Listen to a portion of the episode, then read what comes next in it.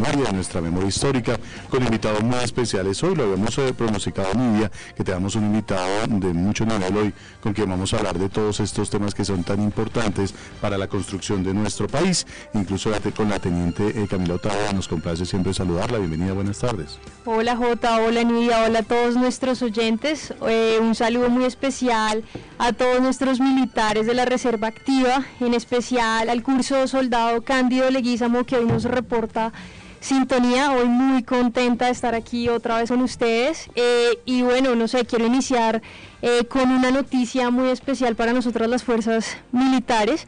Hace un par de episodios estuvimos contando la historia del documental producido por nuestra Fuerza Aérea Colombiana y, en articulación con el Centro Nacional de Memoria Histórica que se llama Víctimas Anónimas.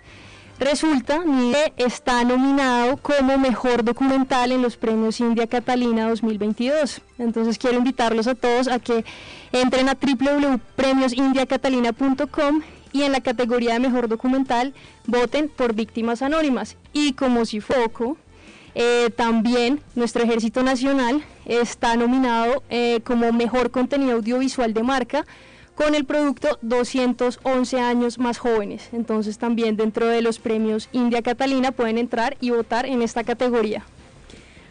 12 del mediodía, 35 minutos, pues queremos saludar a esta hora, como bien lo menciona mi teniente María Camila Otálora, nuestro espacio de Avanzando por Colombia. Queremos invitar a quienes a esta hora están conectados a través de nuestras redes para que conozcan la historia del soldado profesional Josué Daniel Calvo Sánchez, una historia de vida que definitivamente los va a dejar impactados, no solamente por el significado que ha tenido la violencia en nuestro país, sino más allá de eso, por lo que significa la valentía de nuestros héroes de la patria. Pues saludamos justamente al soldado profesional del Ejército Nacional, eh, Josué Daniel Calvo. Bienvenido, muy buenas tardes. Buenas tardes, muchas gracias por la invitación. Encantado de estar aquí nuevamente y gracias a los oyentes por sintonizarnos. Recordemos en parte lo que fue la historia de hace una semana. El secuestro, llegamos al momento en que es secuestrado, en que es violentado y además con una herida muy fuerte. Retomemos en ese aspecto qué pasa después y cómo fue la historia del secuestro. Bueno, entonces después de todo ese episodio, los cinco impactos de bala que ya les había comentado, las, las fracturas pues en, en, ambas piernas, fue muy difícil. Ya después de, de que los guerrilleros pues allá decidieron enyesarme las piernas, porque yo estaba inmóvil totalmente. Entonces eso era, para mí era muy complicado eh, durante el día me tenían sobre un plástico, ese era como mi diario vivir allá. En la noche me colocaban un toldillo, una cintera y, y esperar que pasara la noche, que pasaran los días. Uno estar secuestrado es como, como no existir allá, o sea, es aislado de todo, sin saber, todos los días son iguales, ve uno lo mismo, es como la misma ventana, el monte, la selva. Entonces eso fue muy difícil. Recuérdenos momentos específicos eh, que tengan la mente y que se le hayan pasado en noches oscuras, con frío, con miedo y además herido. Eh, sí, o sea, fueron varios episodios dentro de pues, las heridas y todo eso. También tuve paludismo, eso fue muy difícil. Eh, fiebres, vómito, de todo, aparte pues, de que no podía ni hacer mis necesidades por mis propios medios. Entonces, eh, los días, las noches con intensos dolores, lo único que me daban era pues pastas para el dolor y eso pues no servía de nada. Y me dio lesmaniasis también. Era muy difícil, el secuestro es algo muy aterrador y en las circunstancias yo me encontraba peor aún. ¿Cómo sana esa herida? Después de el, yeso lo tuve durante dos meses y medio. A los dos meses y medio ya decidieron que me lo iban a quitar. Me estaba picando mucho las piernas. Me agarró una pequeña pues demasiado fuerte.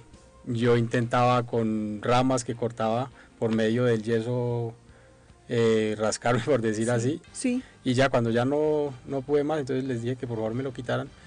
Cuando me retiraron el yeso tenía las piernas brotadas totalmente. La pierna izquierda me la enyesaron toda completa. la derecha fue desde la rodilla hasta la punta del pie, toda la tenía, tenía un brote. Entonces, durante ese desplazamiento nos íbamos a cambiar de como de área, por decirlo así, fue un desplazamiento de ocho días. Fue muy difícil porque donde me, ellos me llevaban en la maca, donde me descargaban, llegaban cantidad de moscas a, a mis pies y todo eso. Y no, lo único que me lavaban era con agua y jabón hasta que en el paso del tiempo pues me fue quitando esa, ese brote. Estamos recordando la historia del el soldado profesional Josué Daniel Calvo. Hace ocho días estábamos conversando con él justamente hablando de cómo fue el momento de la agresión, en qué momento queda herido y desde luego es secuestrado. Una situación que desde luego viven muchos de nuestros héroes de la patria y que bien vale la pena, Teniente Otálora, darles a conocer a todos los colombianos, decirles lo importante que es tener en cuenta nuestra memoria histórica de hechos tan tristes como este. Mira, pues mira que a estas alturas todavía hay muchos sectores sociales que desconocen que los militares pueden llegar a hacer este hecho en especial del secuestro, decir el derecho a la libertad no está condicionado, el hecho de que una persona haya decidido portar el uniforme no lo despoja de sus derechos fundamentales y es así como Colombia ha ratificado diferentes convenios internacionales en contra del secuestro y en contra de todos los hechos eh, que priven a una persona de la libertad y más a una persona que está haciendo en un acto de altruismo, pues una defensa a un montón de colombianos.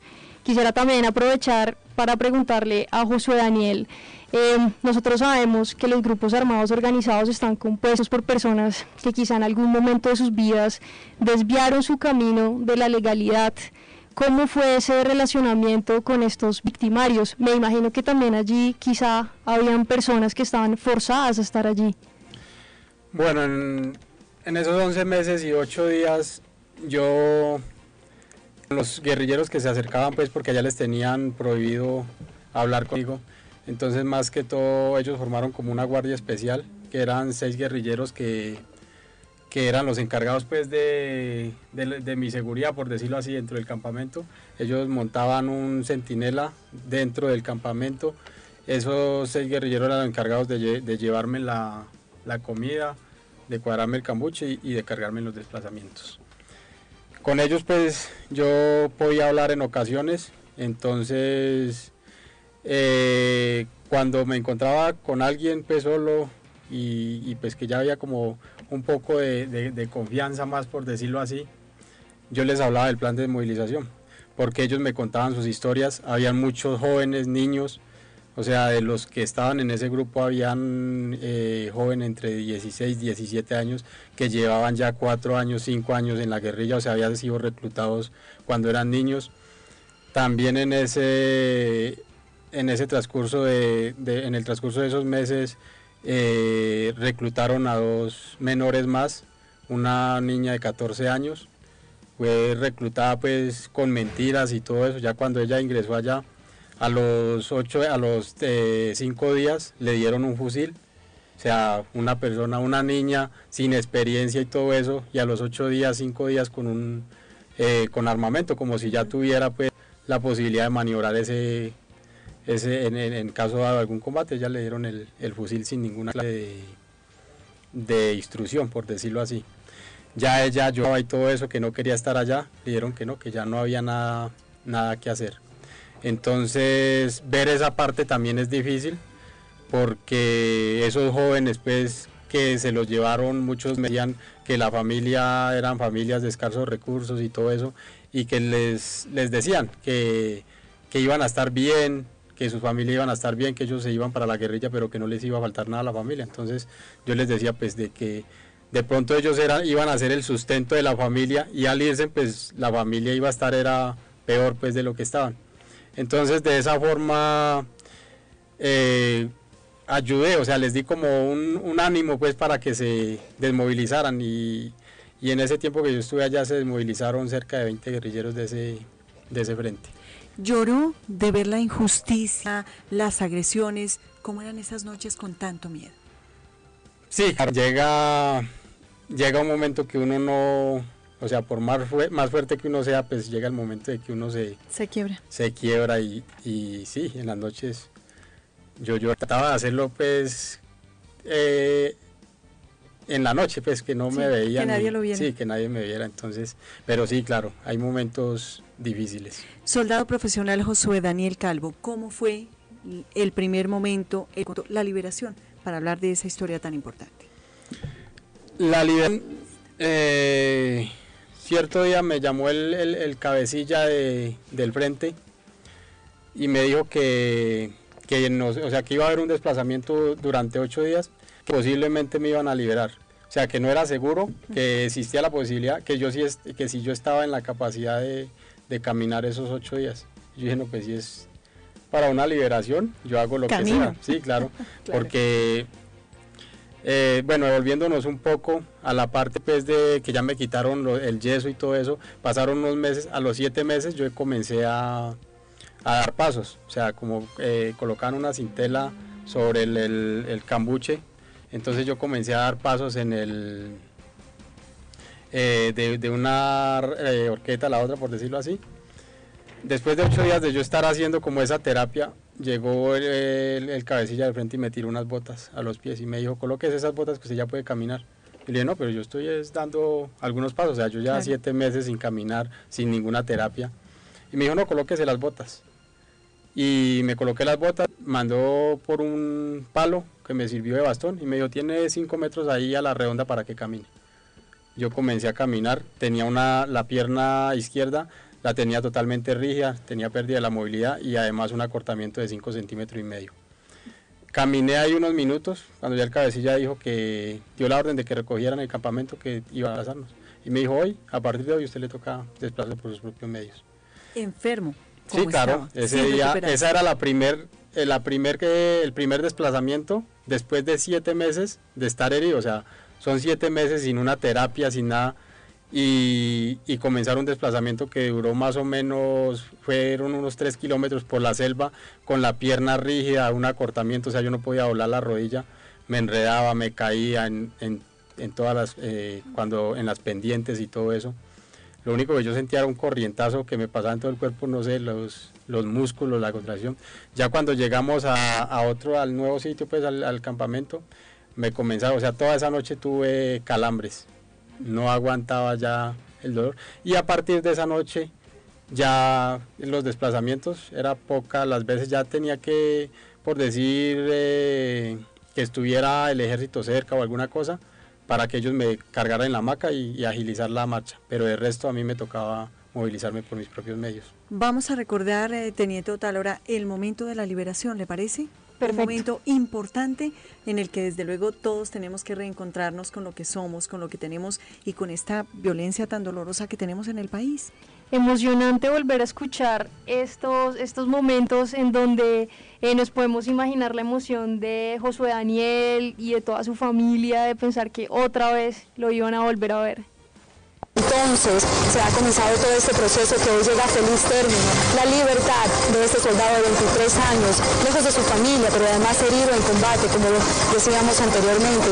Ya dentro de pocos minutos detendrá el helicóptero, descenderá y estará allí. Al lado de puertas del helicóptero y empiezan a descender. Estamos viendo delegados de la Cruz Roja Internacional que se asoman por una de las ventanas como a la espera de que ya den la orden para descender del helicóptero, que se abran las compuertas y de esta manera colombianos seamos testigos de la libertad momento justamente eh, de la libertad. ¿Cómo recuerda ese momento específico en que regresa a la vida? Lo estamos reseñando a través de nuestro Facebook Live de las emisoras del Ejército Nacional en una transmisión especial para destacar el valor de nuestros héroes de la patria. Bueno, en el momento, eh, retomando pues esa parte, fueron ocho días de desplazamiento. El desplazamiento comenzaba a las seis de la mañana, terminaba más o menos a las cinco o seis de la tarde fue muy difícil por, o sea, las condiciones en la selva, a veces hasta sin agua porque no encontrábamos agua, pero así me tocaba pues con la ilusión de ser liberado. Ya cuando llegamos como a lo que era ya una zona rural, había población civil, entonces pues yo dije, de pronto esto va por buen camino. Eh, llegamos a una zona campamentaria, había otros de otros frentes guerrilleros pues de que, que yo nunca había, había visto y como tres días después eh, llegaron con camuflados para algunos guerrilleros los era cercano al cabecilla. Entonces les llegaron camuflados nuevos y cuando me dijeron, bueno, alístese que hoy va a ser su liberación. Pues yo en el momento no, sí, yo dije, pues bueno, si es así, pues vamos. Eh, cosas en, una, en, un, en un bolso que tenía y comenzamos el desplazamiento. Ya salimos a una carretera, en esa carretera me dijeron que tenía que esperar, me pasaron una sudadera, yo allá mantenía con una sudadera negra y una camiseta verde y pues las botas de caucho, ya me trajeron una sudadera, me dijeron que me tenía que colocar esa sudadera, unas zapatillas, yo me las coloqué, en eso venía un, un vehículo, me dijeron que me embarcara y que me iban a llevar hasta un pueblo donde me iba a recibir una comisión del gobierno. Eh, me embarcaron en ese vehículo, Después eh, de un desplazamiento venía unos guerrilleros en una moto, me dijeron que eh, le hicieron parar el vehículo, dijeron que, el, que el, el, el, jefe había dado la orden de que todavía no me llevaran. Yo dije, no, de pronto ya se dañó la liberación. Me descendí del vehículo, me hicieron a un lado de la carretera y esperando, ya a los pocos minutos llegó un helicóptero y fue como la espera de más o menos media o una hora ahí. Volvió el vehículo otra vez, ya dieron la orden de que me llevaran al pueblo era Santa Lucía, en el Meta. Me llevaron hasta allá al pueblo, tenían reunida toda la, la población ahí y guerrilleros por todo lado. Ya en, la caseta pues del, del, del, caserío, ahí estaba la comisión que, que, había ido por mí, por parte del gobierno, estaba la Cruz Roja, la logística la, la, la prestó Brasil. Y así fue el, el momento de la, liberación. Pues tenemos en la línea a su señor padre, el señor Luis Alberto Calvo Marín. Señor Calvo Marín, muy buenas tardes, bienvenido a las emisoras del Ejército Nacional. Buenas tardes. Don Luis Alberto, ¿nos escucha? Eh, vamos a preguntarle cómo fue ese momento y cómo fue eh, realmente para él el momento de la liberación, el momento en que se reencontró con su hijo?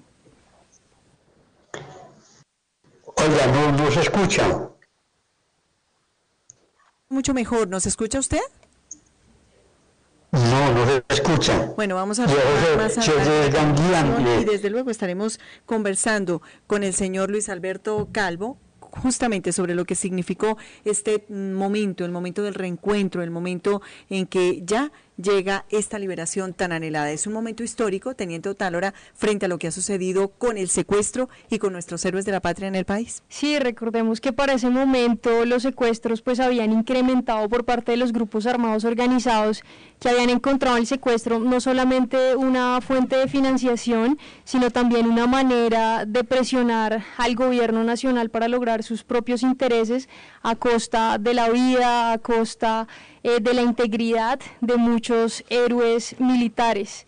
Em, yo quiero saber, Josué Daniel, usted en ese momento, cuando se reencuentra con su papá, ¿qué fue lo primero que usted le dice a su papá cuando, cuando lo ve otra vez después de casi un año en cautiverio? No, el abrazo con mi papá fue impresionante, o sea, la felicidad de volverlos a ver, mi papá, mi hermana, mis tíos, que los quería mucho y, y feliz de dando gracias a Dios pues por la libertad. Eso es impredecible ese momento.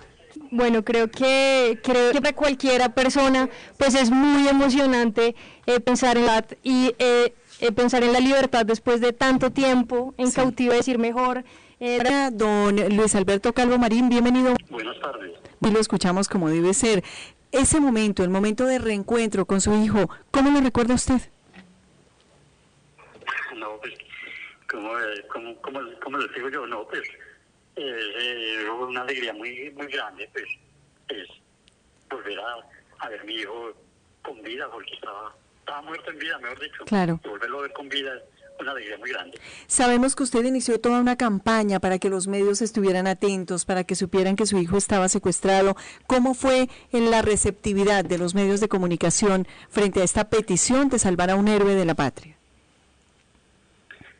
Pues unos con unos bien, con otros no, pues no. Cuando grababan decían, ah, se, perdió la, la entrevista, que no es que, bueno, unos, unos muy amables, otros no, no eran amables. Bueno, pero Claro, pero también es cierto que desde luego toda esta fuerza y esta opinión frente a lo que significa el secuestro, el rechazo de la comunidad nacional, pues seguramente fue de gran ayuda justamente para que volviera a la vida Luis, eh, su hijo, don Luis Alberto Calvo. Ah, claro, eso sí. El, rechazo de la, de la gente, claro, hay una, hay una cuestión de esas, pues sí, eso sirve. Bueno, Luis Alberto Calvo, pues queríamos saludarlo, de verdad muchas gracias por ah, haber iniciado esa gran campaña y por ser eh, eh, la representación de esas familias colombianas que sufren y que han sufrido el secuestro al interior de ellos. Muchísimas gracias por acompañarnos. No, mucho gusto. Es usted muy amable. El señor Luis Alberto Calvo Marín, quien es eh, el señor padre, justamente de nuestro invitado del día de hoy, el soldado profesional Josué Daniel Calvo. Ya estamos a punto de finalizar, pero tenemos que finalizar con el remate con broche de oro, tenemos que decirlo así.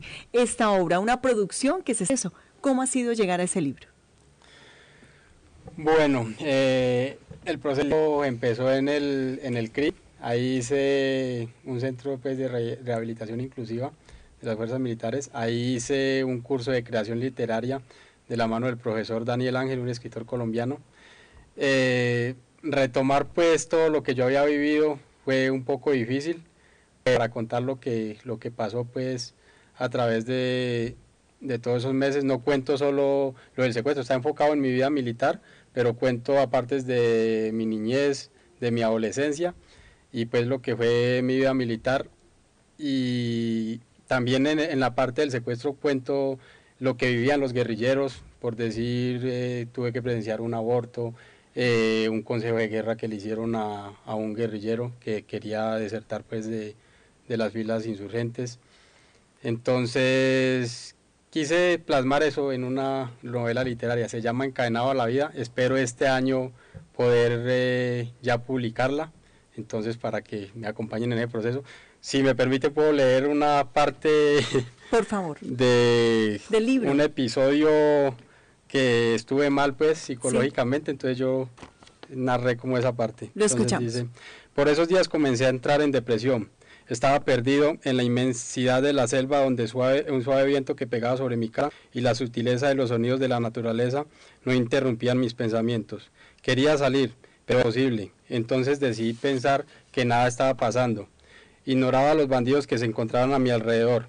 Los buenos recuerdos me mantenían firme, pero poco a poco ese sentimiento de tranquilidad se fue convirtiendo en tristeza y me vi sumergido en un mundo de soledad. Ya no ignoraba solo a mis enemigos, también todo lo que me brindaba paz. Quería no pensar en nada, no comía, dormía poco, me estaba nublando, al igual que mi cuerpo estaba encerrado. También lo estaba haciendo con mi mente, pero de ese encierro mental el único culpable era yo, que me estaba dejando agobiar por la situación. Era fatal sentir mi cabeza a punto de estallar, un dolor incontrolable que no me dejaba razonar. Sentía mi corazón palpitar, pero lo ignoraba. Quería borrar toda clase de sentimientos. Mi mirada cuando no la dirigía al piso, lo hacía al infinito. Solo quería sentir lejos de ese lugar. En mi desespero me acercaba a una de las varas que había en las cuatro esquinas de mi cambuche y después de un fuerte suspiro tomaba impulso y quedaba de pie, pero mis delgadas piernas que solo conservaban unos flácidos músculos sostenidos tan solo por mi piel que al sentir la presión se tornaban moradas, después de un fuerte hormigueo que sentía en todas mis extremidades, pasaba un temblor incontrolable que me impedía seguir de pie. Esto hacía que sostenido con mis brazos me fuera deslizando por esa vara como si fuera un gusano, hasta quedar sentado de nuevo en ese frío plástico de cual me agarraba con fuerzas, a tal modo que enterraba mis uñas en él. Eso es como una parte de lo que... Es increíble. Además, tenemos que decir que el poder de descripción de nuestro invitado del día de hoy es maravilloso porque nos remonta y nos permite reconocer, Teniente Otálora, realmente cómo son esos momentos de vida y de muerte en vida, particularmente cuando se está secuestrada. Bueno, pues yo quiero aprovechar que Josué Daniel está hablando de todo este proceso de escritura creativa. Yo estoy segura que nuestros oyentes, que muchos de ellos son soldados, suboficiales, o retiro o activos, también tienen muchas historias como las de Josué Daniel. Y quiero contarles que eh, desde el Comando General de las Fuerzas Militares y de cada una de las Fuerzas Militares estamos haciendo un concurso de relatos de memoria. Entonces pueden enviarnos su relato em, en un formato que tenemos en el enlace de la página oficial del Comando General de las Fuerzas Militares, que es cgfm.mil.co. Allí se dirigen a Conócenos, luego dependencias, luego Comando Conjunto Estratégico de Transición y allí los enlazan a un formato en donde pueden subir sus relatos. Si tienen alguna duda, pueden escribirnos a concurso. Estaremos recibiendo sus relatos hasta el 29 de mayo. Bueno, pues vamos a estar atentos a este concurso y a la participación de todos nuestros oyentes y de nuestros seguidores, nuestros internautas que a esta hora están conectados a través de este Facebook Live que nos permite reencontrarnos con ustedes, pero también con nuestros invitados. Soldado profesional Josué Daniel Calvo Sánchez, muchísimas gracias por habernos acompañado el día de hoy. Ha sido un gusto tenerlo con nosotros y poder terminar una historia de vida que empezó hace una semana y que hoy estamos cerrando para conocimiento de todos los colombianos. Muchas gracias a usted de nuevo por la invitación y a todos los que nos escuchan a nivel nacional, a las personas que de pronto a las personas que de pronto están dando por el flagelo del secuestro, que tengan moraleza y pues confiando en Dios van a, salir. Muchas gracias y hasta a los que nos vieron y a los que nos escucharon, pues, y a pronto. Muchas gracias. Muy bien. Teniente María Camila Otálora, la dirección antes de irnos y desde la convocatoria que hacemos el día de hoy. Bueno, entonces, sus relatos los vamos a recibir en cgfm.mil.co. Ahí se van a una parte que dice Conócenos, una pestaña que dice Dependencias. Allí dice Comando Conjunto Estratégico de Transición y ahí los enlazan a un formato en donde ustedes pues suben su relato. Em, pueden, pueden participar oficiales, suboficiales, soldados, activos o en retiro, contando eh, apartes personales de su experiencia como militares, pueden ser anécdotas, eh, pueden ser su experiencia como militares víctimas si lo son, o simplemente cuáles han sido sus aportes eh, cuando estuvieron o en este momento eh, cómo trabajan por los colombianos. Teniente María Camila Otálora, muchísimas gracias por acompañarnos, como siempre, cada ocho días. Gracias, Nidia. Nosotros nos vamos, los dejamos con esta información, queda colgada en nuestra página de Facebook, en nuestras redes sociales, para que ustedes estén en contacto permanente y conozcan un poco más de cómo ha sido la vida de estos grandes héroes de la patria. En el Control Master, el sargento Mauricio Monsalve, nuestra Community Manager Lina Valencia y quien les habla Nidia Janet Martínez.